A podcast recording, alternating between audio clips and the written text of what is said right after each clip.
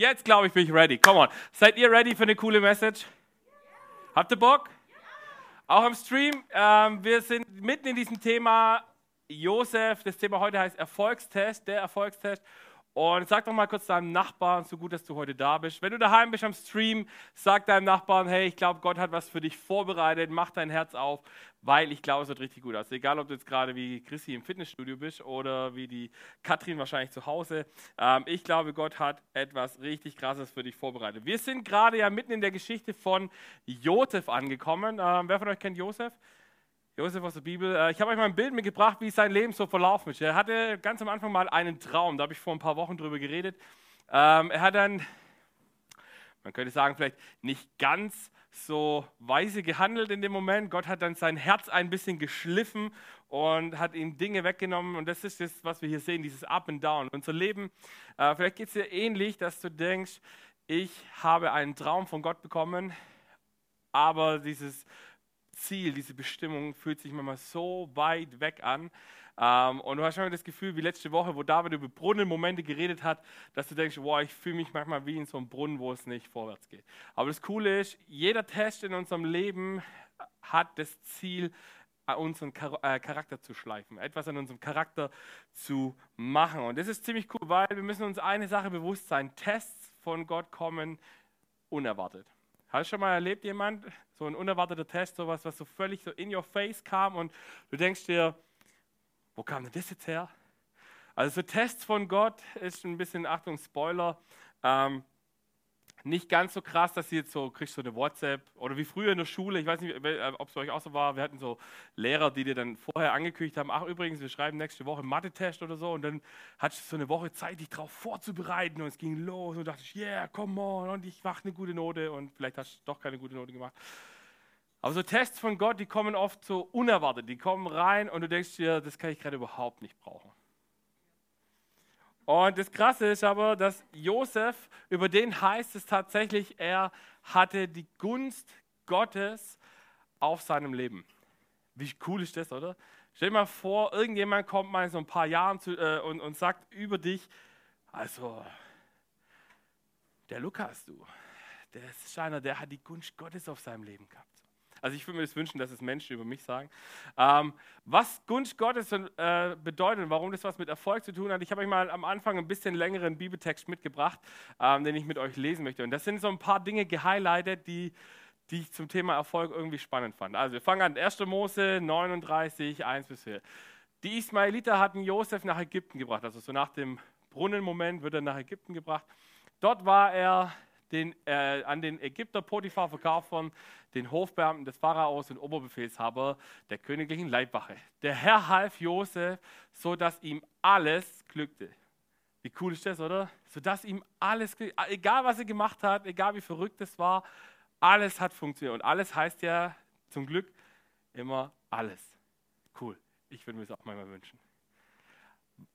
Ihm glückte alles, was er unternahm. Er durfte im Haus äh, arbeiten und auch Potiphar bemerkte bald, dass der Herr auf seiner Seite stand und ihm großen Erfolg schenkte. Auch cool, oder?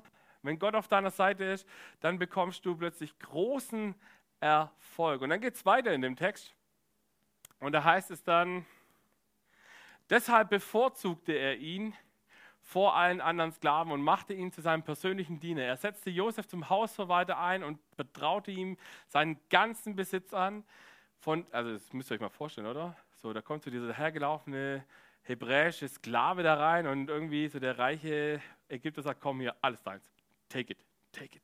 Ähm, und dann steht es hier, von da an segnete der Herr Potiphar und ließ es ihm, ließ es Josef, ihm, Josef, zuliebe gut gehen. Auch ein interessanter Fakt. Jetzt müsst ihr euch vorstellen, Potiphar, Ägypter, betet tausende andere Götter an und Gott sagt, hey, weil, weil du nett zu Josef warst, ähm, lass es dir gut gehen. Kommt die Gunst, die auf Josef Leben war, jetzt auch auf dein Leben. Er ließ ihm zuliebe gut gehen. Die Arbeiten im Haus waren erfolgreich. Es gab eine gute Ernte und die Viehherden vergrößerten sich. Potiphars Vertrauen wuchs. Er ließ Josef freie Hand und kümmerte sich selbst um nichts mehr, heißt es dann, außer um seine eigenen Speisen. Und dann der letzte Satz ist super. Josef sah sehr gut aus. Genau, ich weiß nicht, habt ihr den Bibelvers? Josef sah sehr gut aus. Finde ich eigentlich, ihr wisst, wer mich kennt, weiß, ich liebe diese Nebensätze in der Bibel, wo es heißt, Josef sah sehr gut aus. So. Okay, whatever, warum auch immer. Aber was es bedeutet, dass Josef, äh, was es mit Josef hat, ihr müsst euch vorstellen, die Story ist eigentlich krass, oder? Er wird erst von seiner ganzen Sippschaft äh, eigentlich gemeuchelt, oder soll gemeuchelt werden. Einer entscheidet, na komm, wir meucheln ihn nicht, wir verkaufen ihn lieber an die, Skla äh, an die Sklaventreiber. Und dann steht er plötzlich da und alles, was er anfasst, gelingt. Und David hat letzte Woche eine super Message äh, gehalten über diese Brunnenmomente. Und wir schauen uns mal in einem kurzen Clip an, was in Josef eigentlich so passiert ist in dieser Zeit zwischen dem Brunnen und dem, was wir da gerade gelesen haben. Der Traum bewahrte sich doch. Es ist zwar nicht schön, von den Brüdern als Sklave verkauft zu werden, doch hier lässt es sich leben. Auf jeden Fall jetzt. Vom Sklaven zum Verwalter vom ganzen Gut von Potiphar. Es ist gut, sein Vertrauen zu spüren und das des ganzen Hauses. Und es ist schön, wieder ein Teil einer neuen Familie zu sein. Eigentlich könnte ich den Mantel hier gut gebrauchen. Genau für so einen Zweck hat Vater ihn mir doch geschenkt. Ich muss jetzt einfach schauen, dass alles so bleibt. Nicht abheben, nicht prahlen. Diese Lektion habe ich gelernt. Wenn ich früher auf Vater gehört hätte, wäre mir das vielleicht alles erspart geblieben. Doch dann wäre ich vielleicht auch nicht hier an diesem Ort gelandet. Wenn, wenn. Josef, genieß den Erfolg. Krass, oder? Ihr merkt, an dem Charakter von Josef hat sich unheimlich viel gemacht von diesem Moment, dass er sagt, ich bin der Allergeiste und ihr werdet euch alle vor mir niederknien, hin zu diesem, ich schätze das total wert, was ich plötzlich ähm, für eine neue Familie bekommen habe. Und das Krasse ist, ähm, wenn wir die Geschichte von Josef anschauen, dann sehen wir in seinem Leben, dass es wie so eine, ich, ich nenne es jetzt einfach mal liebevoll, wie so eine rote Linie der Gunst Gottes in seinem Leben zu finden ist. Äh, und zwar hat sie was mit Ups und Downs zu tun, aber eine rote Linie ist zu erkennen. Ich will euch heute Abend will ich euch vier Schlüssel mitgeben zu Erfolg. So, wer von euch immer erfolgreich sein wollte, denkt sich, yes, endlich kriege ich mal so vier handfeste Schlüssel. Ich spoiler mal an der Stelle nochmal kurz. Sie werden anders sein, wie du denkst. Der erste Schlüssel heißt Wort Gottes oder Gottes Wort. Der Schlüssel zu Erfolg ist Gottes Wort. Ähm, ich finde es mega spannend. Ich weiß nicht, ich könnte jetzt fragen, wer wie viel Bibel liest oder auch nicht. Aber wenn wir Bibel lesen, dann kann das was mit uns machen. Wenn wir anfangen, das Buch aufzuschlagen und sagen, okay, Gott, begegne du mir heute, während ich das lese, dann passiert da was ziemlich Cooles, glaube ich. Also habe ich schon oft erlebt. Ich habe euch einen Bibelvers mitgebracht oder drei Bibelverse mitgebracht ähm, aus Psalm 1. Da lesen wir: Glücklich ist wer nicht dem Rat gottloser Menschen folgt, wer nicht mit Sündern auf einer Seite steht, wer nicht mit solchen Leuten zusammensitzt, die über das Heilige herziehen, sondern wer Freude hat am Gesetz des Herrn und darüber nachdenkt Tag und Nacht. Er ist wie ein Baum, der nah am Wasser gepflanzt ist, der Frucht trägt, Jahr für Jahr und dessen Blätter nie verwelken.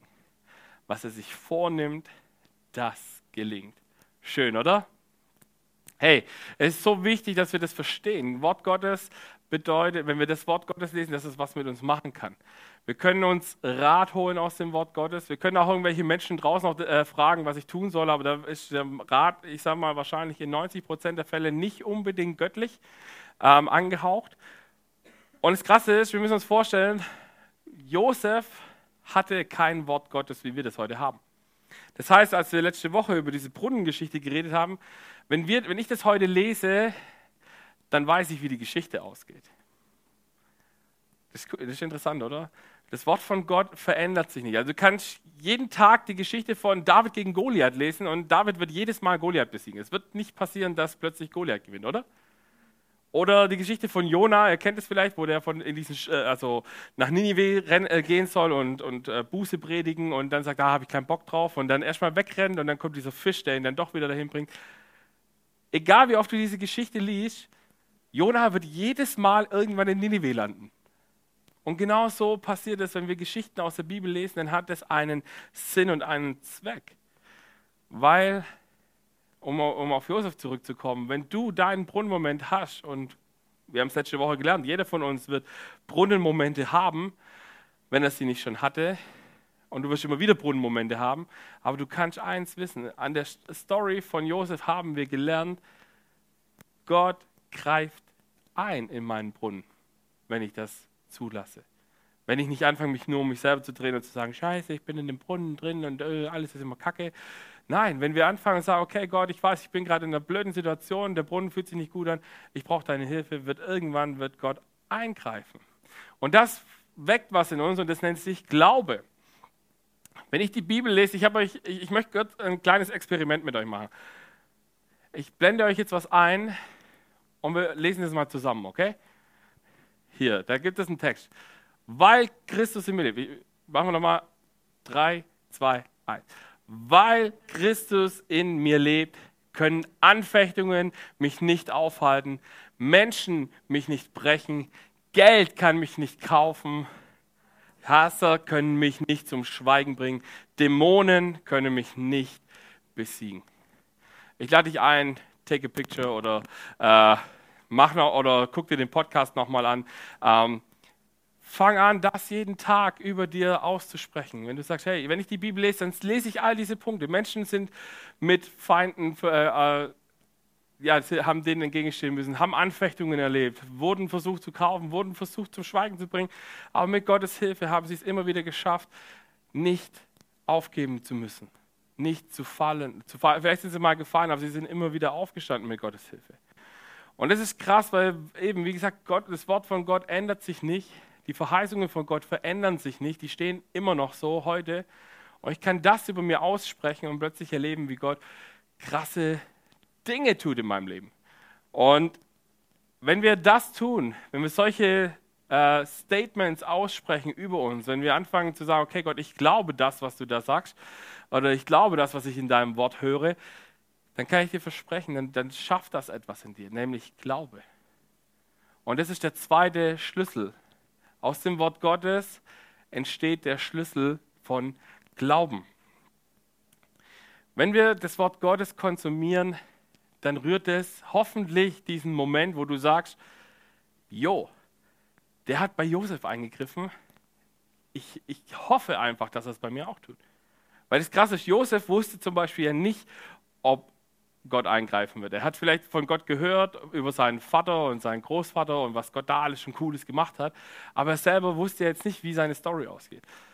Und ich glaube aber, dass diese Geschichten, die er kannte, Glauben in ihm geschaffen haben, wo er sagt, hey, und ich glaube, dass Gott auch in meine Kacksituation eingreifen kann. Und das Krasse ist, äh, Glaube, äh, ein Thema, das bei mir immer wieder aufläuft, Nina hat es vorhin auch schon erzählt, meine Mom hat es in ihrem Testimony erzählt, das ist by the way, super lustig, weil sie hat mich am Freitag angerufen und hat gesagt, du Sven, ich habe da, ich, ich habe irgendwie den Eindruck, ich würde gerne Zeugnis mit der Church teilen, so, ist denn dein Thema am Sonntag? Sag ich, ja, der Erfolgstest. Sagte, oh, ich glaube, dann passt es nicht. Sag ich, erzähl doch mal dein Zeugnis, schauen wir mal, was Gott vorhat. Und, und sie hat mir ihre Story erzählt, ich sage, junger Vater, das passt einfach wieder wie Bam. Faust aufs Auge. Und ich feiere es mega. Und das Krasse ist, die Bibel bringt immer wieder diese gleichen Themen vor. Und an einer Stelle sagt die Bibel eben auch, oder nicht nur an einer, sondern an ungefähr 2000 Stellen geht es um Finanzen, by the way. Ähm, und, und wir leben, erleben das immer wieder, dass die Bibel sagt, Gott will mein Versorger sein. Ich weiß nicht, ob du das schon mal erlebt hast. Ich könnte dir jetzt ah, wahrscheinlich hunderte von Beispielen erzählen, wo ich erlebt habe, wie Gott spätestens rechtzeitig in irgendeiner Form versorgt hat. Ich habe erst letztes Jahr haben wir es wieder erlebt dass plötzlich, äh, ich weiß nicht, ob ihr das schon mal erlebt habt, diesen, den ominösen Briefumschlag mit Geld ohne Namen. So habe ich äh, nicht nur einmal in meinem Leben erlebt, dass, dass Leute uns Geld in den Briefkasten gelegt haben und wir genau diese Summen, die dann da drin waren, gebraucht haben für eine Rechnung, die kam. Super krass. Und, äh, und, und ich habe immer wieder, ich spüre das jedes Mal, dass Gott einfach es so sehr liebt, wenn er uns versorgen darf. Wenn wir nicht anfangen, immer aus unserer eigenen Kraft zu werkeln und zu tun und zu machen und zu glauben, wir schaffen immer alles, sondern wir sagen, okay Gott, ich bin so hilflos. Ich schaffe das nicht aus meiner Kraft. Ich brauche irgendwie deine Hilfe. Und dann die Freiheit zu haben, zu sagen, okay Gott, aber mach's auf deine Art und Weise. Nicht ihn zu limitieren, indem er das auf eine ganz bestimmte Art machen muss, so, sondern zu sagen, okay Gott, du weißt, was ich brauche. Do it. Und ich möchte euch ein Beispiel erzählen zum Thema Glauben, ähm, das ich super spannend finde. Wir haben letztes Jahr, als wir die Kirche den Namen gewechselt haben, ähm, hatten wir die Chance, unser ganzes technisches Equipment auszulösen. Und wir haben innerhalb von sechs Wochen haben wir 15.000 Euro auftreiben müssen. Ähm, was für eine Church, die zu dem Zeitpunkt praktisch kein Geld auf der hohen Kante hatte, ein ziemliches, nennen wir es mal eine Challenge war. Und es war so der Moment, ich weiß noch, so Mitte Dezember kommt jemand hier aus der Church auf mich zu und sagt, du Sven, ähm, glaubst du, wir schaffen das? Zu dem Zeitpunkt hatten wir so 7.000, 8.000 Euro auf der Seite für dieses Projekt. Und ich wusste, Gott kommt spätestens rechtzeitig. Ich habe gesagt, wir werden nicht am 20. Dezember, werden wir nicht 15.000 Euro haben. Wir werden am 30. Dezember äh, 15.000 Euro haben, weil wir sie da überweisen müssen. Und dann kam der, und dann sagte die Person, sag ich, du, nein, weil wir werden mehr haben. Und das Krasse war, ich hatte, so, ich hatte eine absolute Überzeugung. Ich wusste nicht woher, aber ich wusste, dass wir mehr haben werden. Und am 1.1.2021, ich habe euch da mal ein Bild mitgebracht, hatten wir folgendes: 19.205 Euro. Wir haben unser Ziel, das wir gebraucht haben, um mehr als 4.000 Euro über, übertrumpft. Wie krass ist das? Also das wäre so der Moment, wo man Gott einen Applaus geben kann, weil er ziemlich krasse Dinge tut. Ähm, warum erzähle ich dir das? Ich hoffe, dass es in dir Glauben schafft. Dass du sagst, okay, ich habe manchmal Situationen vielleicht, wo, ich, wo es mir nicht so gut geht, wo ich nicht genug habe, das Gefühl. Und ich aber anfangen will zu glauben, dass Gott mir genug geben wird. Weil das Krasse ist, wenn wir solche Glaubensschritte tun, dann schafft es äh, uns zu dem nächsten Schlüssel. Und der nächste Schlüssel heißt Gehorsam. Aus Glaube entsteht Gehorsam. Weil ich vielleicht schon mal ab und zu erlebt habe, wie Gott krasse Dinge in meinem Leben getan hat, fange ich an, ihm zu vertrauen, wenn er so ein bisschen verrückte, crazy Dinge vorhat mit mir. Und ich habe es vorhin im Team erzählt, in unserer Vision Time. Ähm, manchmal verlangt Gott Dinge von dir, die, sind, die machen absolut keinen Sinn. Also ich mache mal so als Beispiel die Geschichte, wo Josef da auf dem Boden, äh nicht Josef, wo Jesus auf dem Boden spuckt, diesen Brei anrührt und den dann in die Augen von so einem Blinden reinrührt. Jeder Arzt würde heute wahrscheinlich sagen, what? Das macht überhaupt keinen Sinn. Das macht es wahrscheinlich noch sehr viel schlimmer, weil der Boden war ja jetzt nicht irgendwie äh, klinisch rein, sondern da waren ja Steine und Dreck und was weiß ich was alles drin. Und es reibt ja übel. Also, ich weiß nicht, da reibt wahrscheinlich eher das Auge kaputt, wie das das heißt. Aber, aber das Krasse war, das Wunder war, Jesus hat was völlig Verrücktes gemacht, in den Augen von, von mir jetzt auch. Aber das Endergebnis war, dass durch diesen Glauben und durch diesen Gehorsamsschritt plötzlich Wunder passiert sind. Und ich habe mal eine Frage an dich. Wer von euch wünscht sich ein Wunder? Oder nicht nur eins, sondern viele. Wisst ihr, was ein ganz wichtiger Schlüssel ist bei dem Thema? Gehorsam. In der Bibel sehe ich immer wieder, dass Wunder Gottes und Gehorsam ziemlich eng verbunden sind. In Josef seinem Leben gibt es zwei Bereiche, in denen er super klar war und super gehorsam war. Das eine war, das haben wir vorher schon gelesen, sein Umgang mit Geld. Und der andere war sein Umgang mit Sex. Und das Krasse ist, äh, wir leben in einer Zeit, wo du in Kirchen bist. Und ich habe gestern Abend auf einem Geburtstag ziemlich interessante Gespräche, wo ich mir denke, okay, wow, es gibt einfach wirklich Churches, die an manchen Punkten echt strange Ansichten haben. Aber hey, okay, do it your way. Aber hier ist zum Beispiel auch so ein Thema, ähm, Thema Zehnten geben. Ich weiß nicht, wer, äh, viele in unserer Kirche haben da kein Problem damit, aber ich habe immer wieder Gespräche, wo Leute sagen, ja, das macht man doch nicht. Das ist doch Altes Testament. Doch voll altbacken und so. Ich bin doch Christ jetzt mit Jesus. Da zählt doch nur noch das Neue Testament. Das Alte gibt es nicht mehr. Habt ihr diese Aussage schon mal gehört? So, so Leute, die sagen, nee, nee, es gilt nur noch das Neue Testament. Sorry, falls ich jetzt irgendjemanden angreife, aber das ist Bullshit. Warum? Jesus hatte kein neues Testament, es kam erst nach ihm. Jesus hat aus dem Alten Testament gelehrt. Paulus, by the way, auch. Der wird nämlich gerne dann mal noch reingeschoben in die Diskussion. So, aber Paulus, nein, Paulus auch. Und das Dritte ist, dass Jesus über sich selber sagt, ich bin nicht gekommen, um das Gesetz aufzuheben bin, also anders übersetzt können wir sagen, ich bin nicht gekommen, um das Alte Testament irgendwie zu verändern, sondern um es vollends zu erfüllen. Das Krasse ist, das heißt, es bleibt immer noch irgendwie gültig. Und ich selber habe jetzt zum Beispiel beim Thema Zehnten geben auch schon oft erlebt, dass die Segnungen, die das Alte Testament verspricht, dass sie passieren. Selbe beim Thema Sex. Du kannst natürlich sagen, okay, die Bibel, oh, altes Buch, pff, äh, Thema Sex, hat ja Gott keine Ahnung, weil wahrscheinlich hat er nie Sex gehabt. Hm, wie will er denn darüber reden können? Ähm, Vielleicht bist du manchmal so und sagst, ja, okay, bei dem Thema, alles andere finde ich schon ganz gut, was in der Bibel steht, aber da, Thema Sex und so, ah, das ist halt nicht so up to date. Spannend ist, dass ich es erlebt habe, dass ganz oft Menschen super hart nach den Wundern von Gott schreien, die allein in diesen beiden Bereichen das Wort Gottes mit Füßen treten und sagen, es ist mir egal. Kannst du auch ein unverfänglicheres Beispiel nehmen, Sabbat. Die Bibel sagt, halte den Sabbat. Nimm dir einen Tag in der Woche, wo du Pause machst. Gott sagt es nicht, weil er irgendwie denkt, oh, ich brauche mal eine Pause, keinen Bock mehr, so, sondern er sagt sich, ich kenne doch meine Schöpfung. Und ich weiß, wenn ihr 24-7 durchrennt durch euer Leben, dann tötet euch das irgendwann. Und ich kenne so viele Menschen, die in diesem Bereich sagen, ah, ist mir egal, ah, Pause brauche ich nicht, bin ja noch jung, schlafen kann ich, wenn ich tot bin und solche, solche coolen Sätze. Aber auch das ist Bullshit. Das sind die Menschen, die nachher in Burnouts reinrennen. Das sind die Menschen, die Depressionen bekommen und kaputt gehen und die aber am Ende immer hinstellen und dann sagen, Gott, warum hast du das getan?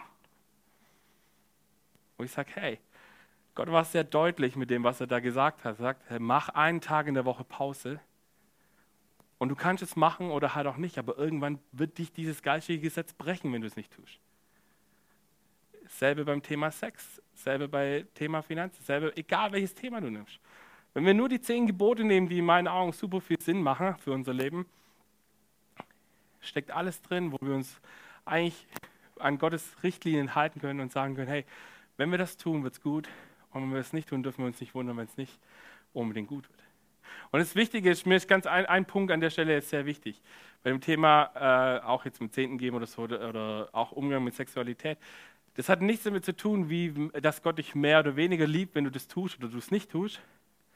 Aber wenn du die Bibel studierst, gerade eben Beispiel Thema Zehnte geben, stecken so viele krasse Verheißungen und Segnungen drin, derer du dich beraubst, weil du sagst, ist mir egal. Und das ist ganz wichtig. Ich habe mal, ich weiß nicht, ob ihr, wer hat Bock auf eine herausfordernde Bibelstelle? Sehr gut. Ich habe euch heute mitgebracht. Maleachi 3, Vers 8 bis 10. Und da heißt es folgendermaßen, darf ein Mensch Gott betrügen?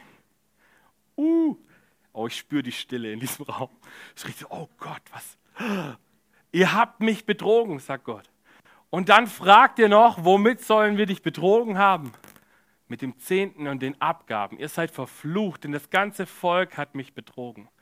Bringt den kompletten zehnten Teil eurer Ernte ins Vorratshaus, damit es in meinem Tempel genügend Nahrung gibt. Ist mega wichtig zu wissen, der Kontext an der Stelle ist, dass sie schon Abgaben gegeben haben, aber das Ding ist von Gott, dass er sagt, ich will die ersten 10% haben, weil das sind die besten 10% und nicht die letzten abgefuckten, krüppel 10%. Das war wirklich so. In einer anderen Bibelübersetzung heißt, ihr bringt mir die verkrüppelten Tiere, die ihr selber nicht haben wollt, die bringt ihr zu Gott und glaubt, dass ich das segne.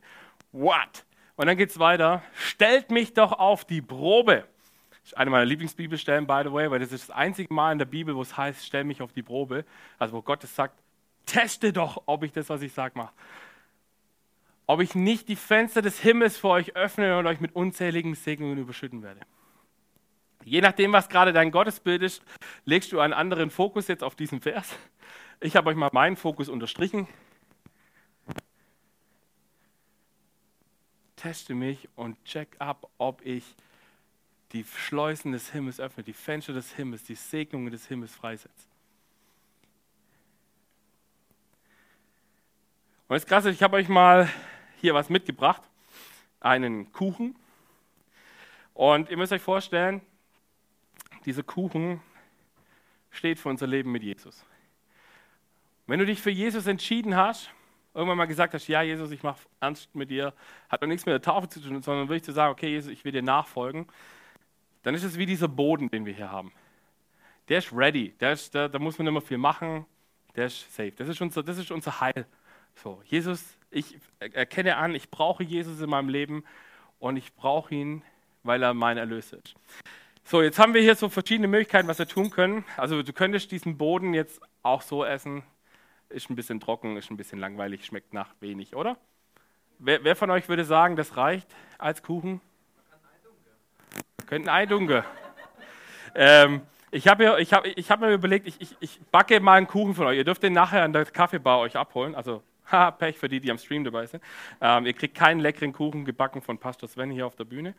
Ähm, das ist so ein bisschen, die Bibel sagt an einer Stelle, dass wenn wir mit Jesus unterwegs sind, dann kommt der Heilige Geist wie so ein Siegel auf unser Leben und, äh, und hier dieses, äh, diese Creme ist so ein bisschen die Versiegelung. Das heißt, hier alles, was hier drunter ist, das verändert sich nicht mehr. Das ist safe. So, und eigentlich hätte ich hier jetzt unheimlich viele Früchte haben sollen, aber wir haben hier eine gute Marmelade. Ähm, jetzt kommt was. Diese Früchte hier, sie stehen für den Gehorsam in unserem Leben. Wir könnten den Kuchen auch so essen, der würde wahrscheinlich einigermaßen schmecken, aber er ist halt nur nach 15 und irgendwie langweilig, oder? Gehorsam bringt Früchte in unser Leben. Oh, super, hat nicht funktioniert. Gehorsam bringt Früchte in unser Leben. Oh, wow. Okay, ah, ich muss es doch ein bisschen anders machen, schade. Ähm, so, ihr seht es, ihr könnt euch das jetzt vorstellen. Hier, wir haben Früchte in unserem Leben. Das wird, das wird glaube ich, ein ziemlich guter Kuchen, glaube ich. Also ich weiß nicht, hier, wir haben ja ehemalige äh, Konditoren und Konditorinnen in unseren Reihen, die werden mir wahrscheinlich jetzt widersprechen und sagen, das sieht aus wie Kauf beim Lidl, aber Lidl lohnt sich. Nein, Spaß. Das habe ich Werbung gemacht, oder?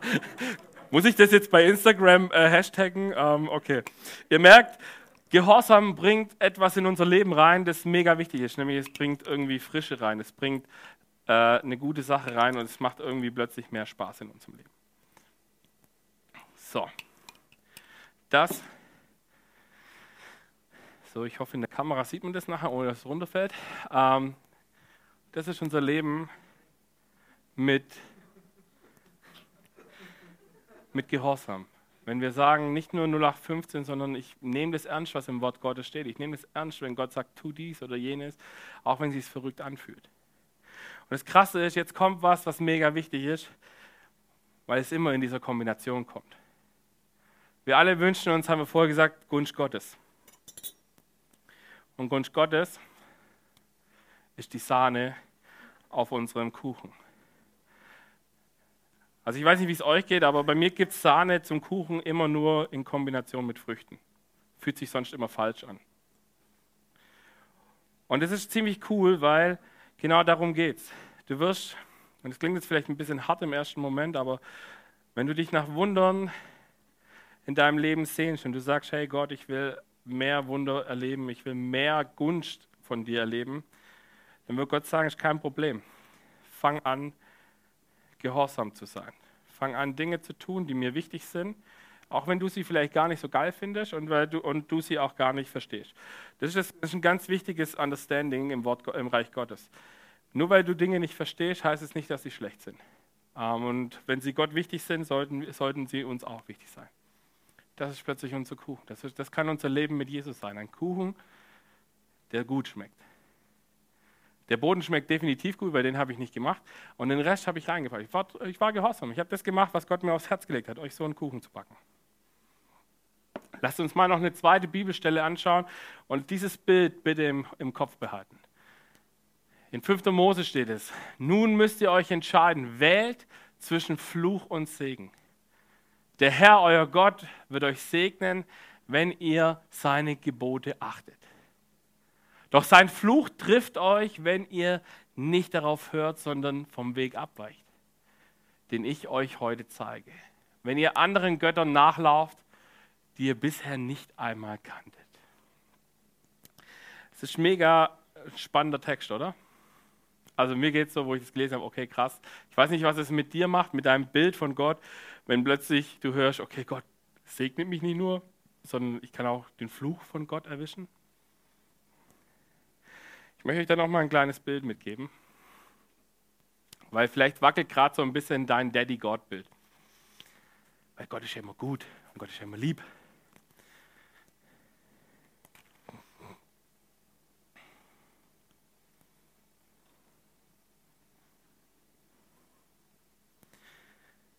Ich versuche euch das mal darzustellen. Der Segen von Gott ist, ich hoffe, ihr könnt es sehen, ist dieser, ist dieser Kreis.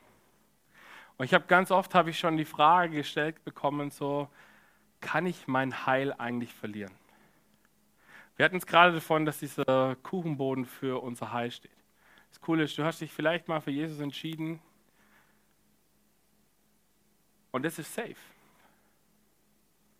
Jesus sagt nicht, du, also niemand kann dir das wegnehmen. Keine, ich glaube, es gibt nur eine Entscheidung, die das dir wegnehmen kann. Das ist die, wenn du sagst, Gott, ich habe keinen Bock mehr auf dich. Es ist mir ist egal, was du am Kreuz für mich getan hast und aus, bewusst aus diesem Segen rausläufst.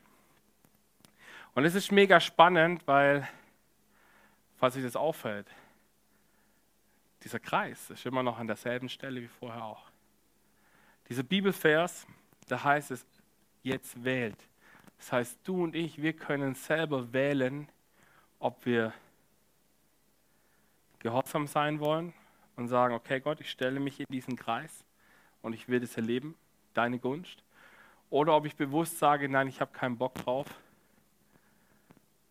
und du entscheidest dich dagegen. Das Wichtige an der Stelle ist tatsächlich, du kannst auch aus diesem Kreis rauslaufen, ohne direkt zu sagen, ich habe keinen Bock mehr auf Jesus. Und du kannst auch sagen, du läufst auch aus diesem Kreis, äh, Kreis raus, wenn du dir sagst, es ist mir egal, was in Gottes Wort steht und was er mir empfiehlt. Dann ist dein Leben halt so ein bisschen wie dieser Kuchen ohne Früchte und ohne Sahne. Er ist nur noch 15. Das ist okay. Du hast dein Ticket safe. Aber die Frage ist, ist das das, was du haben willst?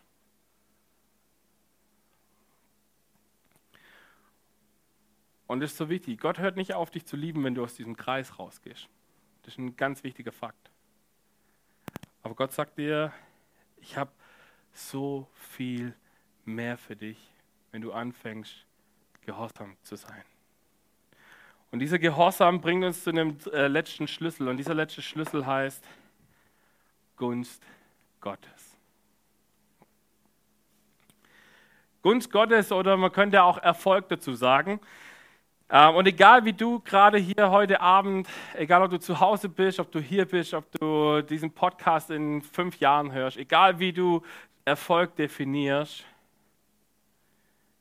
wenn du Erfolg hast, wirst du bestimmt irgendwann sagen, ich habe das Gefühl, ich habe Gunst bei irgendjemandem gehabt oder Gott hat seine Gunst in mein Leben reingelegt.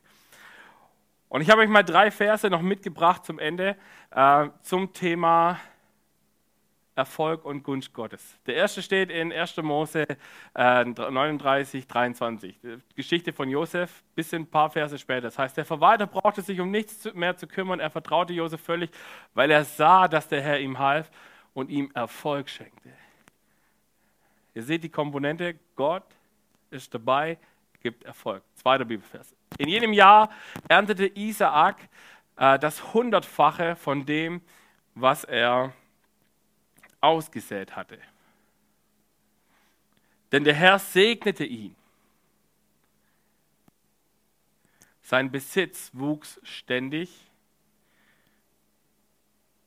so dass er bald ein sehr reicher Mann war. Auch krass. Und der letzte Bibelvers, 2. Könige äh, 18, 5 bis 7. Hiskia vertraute dem Herrn wie kein König von Juda vor ihm und nach ihm. Er liebte den Herrn und diente ihm. Er hielt sich an alle Gebote, die der Herr einst Mose für Israel gegeben hatte. Darum stand der Herr ihm bei und ließ alles gelingen, was er unternahm. Cool, oder? Alles, was er unternommen hat, hat er gelingen lassen. Wenn wir das jetzt hören, dann gibt es, glaube ich, so zwei extreme Reaktionen. Die erste Reaktion ist so Ding, Ding, Ding, Wohlstand. So, wenn ich mit Jesus unterwegs bin, dann muss ich reich werden. So. Weiß nicht, ob ihr schon mal das, Wohlstands, äh, das Thema Wohlstandsevangelium gehört habt. Das sind so Menschen, die stehen hin und sagen, wenn du mit dem Reich Gottes verbunden bist, wenn du Jesus nachfolgst, dann wirst du reich werden. Es gibt in, vor allem auch in Amerika viele Preacher, die das machen, die dann irgendwie drei Privatjets haben, warum man auch als einzelner Mann drei Privatjets braucht. Aber es ist auf jeden Fall nicht biblisch. Es gibt eine andere Gruppe, das ist die andere Reaktion, die sagt Demut äh, und sagt, das ist so ein bisschen, es geht so nach unten weg dann. Demut. Ähm, wir haben den Segen nur dann, wenn wir demütig sind. Wenn wir, äh, vielleicht erinnert ihr euch noch vor ein paar Wochen, da hatten wir, äh, habe ich so diese zwei Gewänder gehabt. So der eine gesagt, ja, nur der Herr, nur der Herr. das ist äh, diese auch falsche Demut. Und das Krasse, es stimmt beides nicht. Und dann gibt es noch eigentlich ein drittes. Und das ist zu erkennen, dass Gunst Gottes in seiner Wurzel eigentlich bedeutet, Gott ist mein Versorger. Und dann kommen wir an einen Punkt, wo wir merken, also ich kenne Menschen, die mit Jesus unterwegs sind, die überhaupt nicht reich sind. Ich kenne Menschen, die mit Jesus unterwegs sind, die sind super demütig, aber bei denen liegt auch nicht unbedingt mehr Segen auf ihrem Leben wie bei anderen. Aber wenn wir erkennen, dass Gott mein Versorger ist, dann gibt es eine Stelle, wo Paulus zum Beispiel sagt, ich kenne diese Zeiten, wo ich viel habe, Wohlstand, und wo ich wenig hatte. Aber ich wusste, ich habe immer genug. Und ich habe gerade gesagt, egal wie du Erfolg definierst,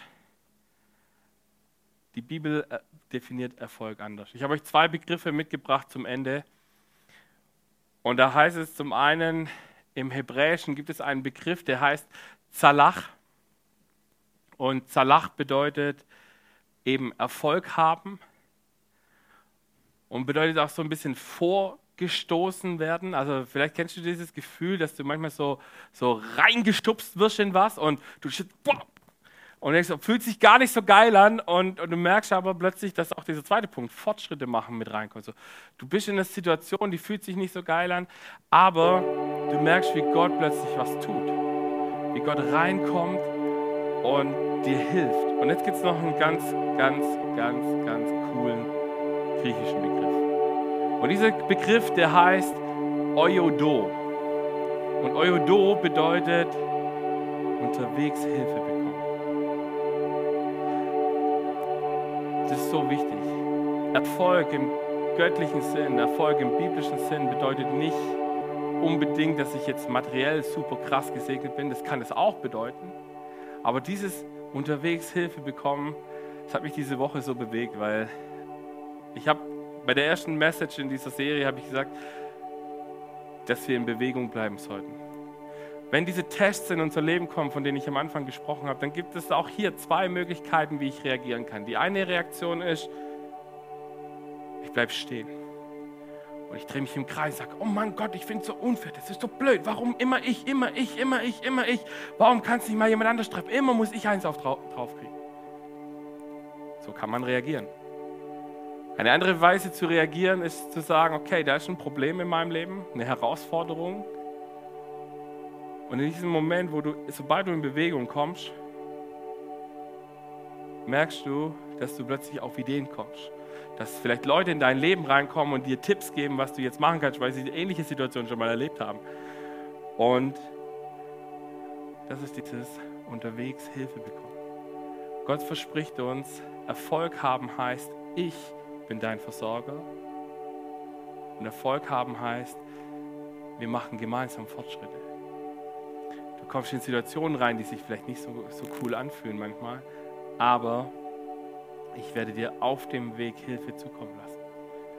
Und ich könnte jetzt wahrscheinlich noch zwei Stunden weiter preachen, wo ich es in meinem Leben schon erlebt habe, aber das Wichtige ist, dass wir lernen zu sagen, dass wir verstehen, wenig oder viel, viel oder wenig zu haben, Gott wird uns immer genug geben. Und jetzt ist die Frage, wie wir genug definieren, aber genug heißt, dass ich jeden Tag das bekomme, was ich brauche. Was cool ist, ich bin, ich kann es euch sagen, ich bin kein reicher Mann. Obwohl ich super krass mit Jesus unterwegs bin und super gehorsam bin in vielen Bereichen meines Lebens und schon super oft die Gunst Gottes erlebt habe. Ich bin kein reicher Mann. Aber ich habe es noch nie erlebt, dass ich eine Rechnung nicht rechtzeitig bezahlen konnte. Ich habe es noch nie erlebt, dass mein Kühlschrank so lange leer war, dass ich wochenlang mich von Wasser und Brot ernähren musste, weil ich mir nichts anderes leisten konnte. Und das ist Erfolg haben, dass wir verstehen,